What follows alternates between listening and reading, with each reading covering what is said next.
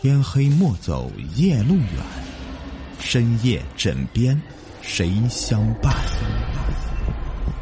欢迎收听《灵异鬼事》，本节目由喜马拉雅独家播出。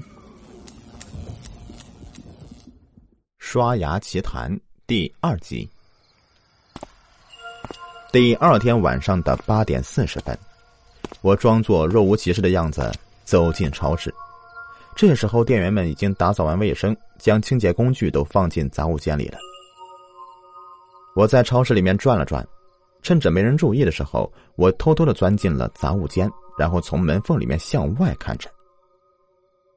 小芝今天也是早班，所以超市里面没有人注意到我失踪了。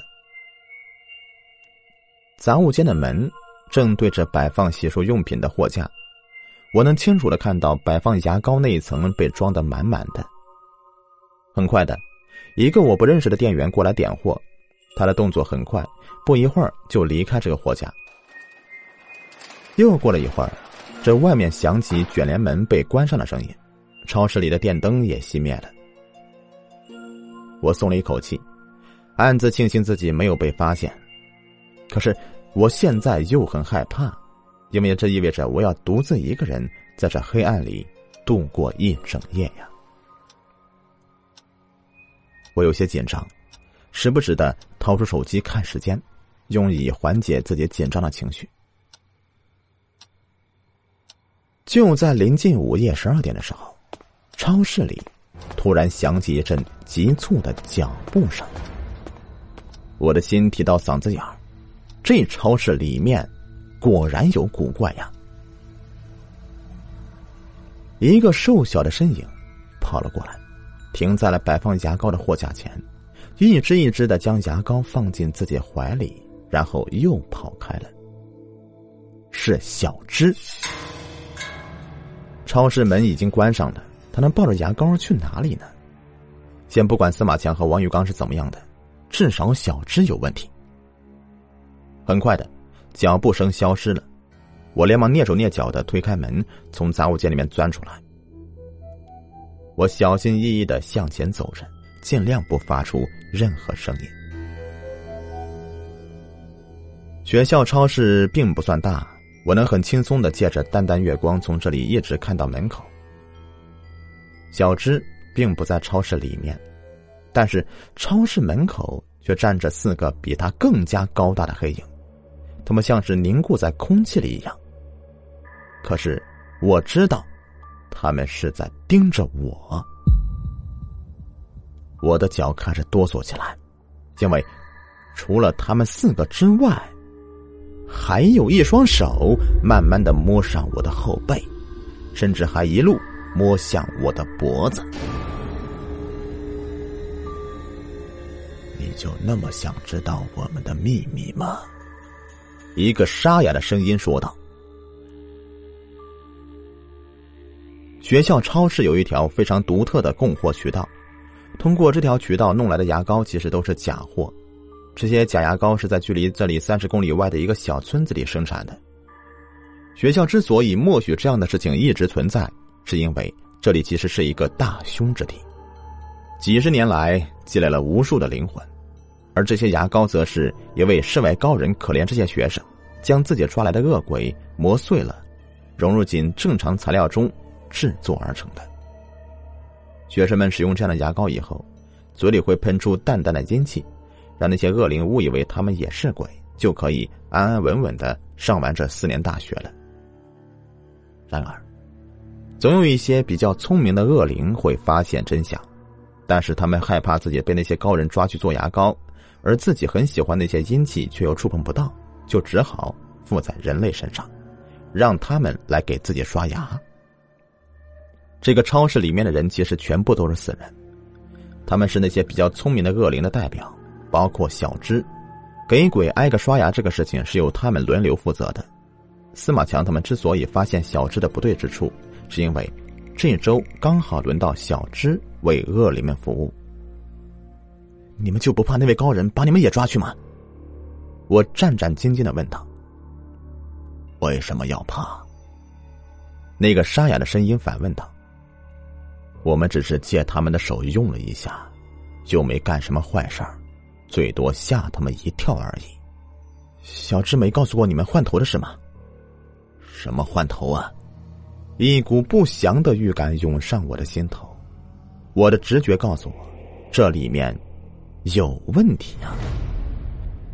于是我慢慢回过头来，站在我身后的小芝，但这个小芝却足足有一米七，正好和整个超市里面身材最高那个姑娘差不多。我一声尖叫，凭着记忆扑向一旁的墙壁，因为我记得那里有一个灯的开关。灯亮了，我看清了连同站在超市门口的一共有五个人的脸，他们都是小智。被你发现了，那就没有办法了。他们这样说着，用手扳住自己的脑袋，就像是拧螺丝一样，咯吱咯吱的拧着。没多大一会儿，就听到咔嚓一声。原来站在我身后那个小只把自己脑袋给拧了下来，不，不只是脑袋。只见他弯下腰。一点一点把自己的头向外推着，露出白花花的脊椎骨，然后手再握住脊椎骨，继续向前推，直到将整条脊椎骨都从他的身体里面给拔了出来。现在在他手中的，是一个以人头为头、脊椎为柄的牙刷。他们挥舞着可怖的人头牙刷向我冲过来，大叫着。让我给你刷牙吧，让我给你刷牙吧！我被吓得魂不附体，左躲右躲之余，抄起地上的板凳，用力的砸向窗子，紧接着就夺窗而出。夜空中挂着一轮明月，而在这明月下面，则有几十个男生聚集在超市外的小操场上，他们正中央的是一个人皮口袋一样的刷牙缸。只见那些男生围到了人皮刷牙缸前面，然后便开始用力的拧自己的脑袋。他们的动作比超市里面的麻利多了。几秒钟之后，他们手中就多了一把人头牙刷。紧接着，他们将手里的牙刷伸进到那个足有一米粗的刷牙缸中，站了几下之后，就开始互相的刷起身子来。超市里面的怪物也追了出来。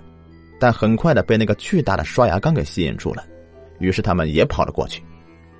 我趁这个机会连忙向学校的侧门跑去。在我眼里，整个学校都不安全了，说不定只有跑到校外才能侥幸的活下来。就在我差一步就要冲出侧门的时候，对面的黑暗中突然突出一个瘦小的身影，我来不及停下来，和他重重的撞到一起。我被吓得一声惨叫，因为我撞到的人又是小智。太好了，我还想去男生宿舍找你呢，这下省事了。我跟你说，我调查出来是怎么回事了，你们寝室的王玉刚和司马强有问题。小智看见是我，揉着脑袋，连出炮一样的说道：“我哪里有胆子听他讲完呢？从地上爬起来，扭头就跑。谁知道他到底是人是鬼啊？”可是我还没跑出多远，就听见他尖声的叫道：“放开我！救命啊！”我回头一看，就看到司马强和王玉刚拉着他，用力的将自己手中的人头牙刷摁向他。我想起那些恶鬼不由自主的被牙刷缸吸引的样子，决定赌一把。于是我从地上捡起一把废旧的拖把，用力的向他们两个人头牙刷上擦过去。那东西并不是很结实，就听到。咔嚓咔嚓两声，牙刷柄就断掉了。我这两个室友的胸腔里发出一声惨叫，倒了下去。小芝扑进我的怀里，大哭起来：“快跑！”我顾不得安慰他，拉起他就冲出侧门。我们两个一直跑到马路上，上了一辆出租车，才算暂时的安下心来。去火车站，我对司机说道：“因为我打算暂时离开这座城市。”小芝不安的拉着我的手，告诉我事情的真相。他在给我讲了司马强故事之后，又意外的听说了超市里的工作人员其实都是死人这个事情，于是他连辞职都没敢去，就直接跑掉了。可是他刚一出校门，就被一个穿着黑风衣的男人抓住了。这个男人很厉害，像是能驱使鬼神一样，将他带到一个郊外的小加工厂里面。那个加工厂里面是做假牙膏的，而且还是用鬼做的。他告诉小芝，这种牙膏就是他们超市里面卖的那种。买了这种牙膏的人都会被鬼附体，去给别的鬼刷牙，刷满一百个之后。这个人就会拔下自己的脑袋和脊椎骨，变成一个牙刷鬼，而他会将这样的牙刷鬼回收，再做成牙膏卖进超市里。这样循环一段时间以后，这所学校里就不会再有活人。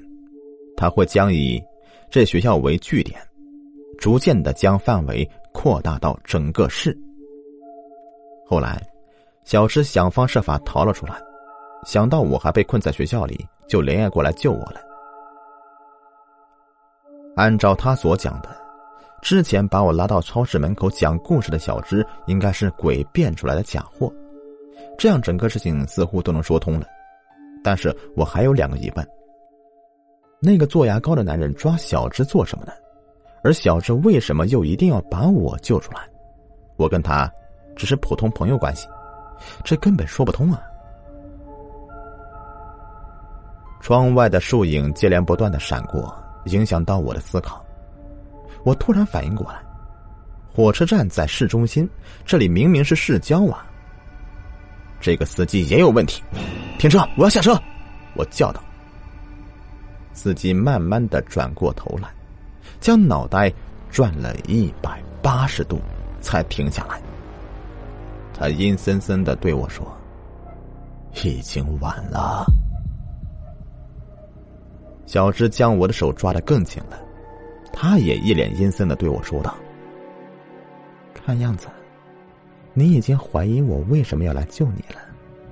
那是因为察觉到我的计划的人，更应该好好刷牙呀。”我明白了，这个小芝也是假的，他就是那个所谓的世外高人。可惜。就像那早就在侧门外面等着我上钩的出租司机说的那样，已经晚了。我的眼前突然出现一管散发着劣质糖精味的牙膏，引诱着我，不由自主的把手伸向自己的脑袋，用力的拧了起来。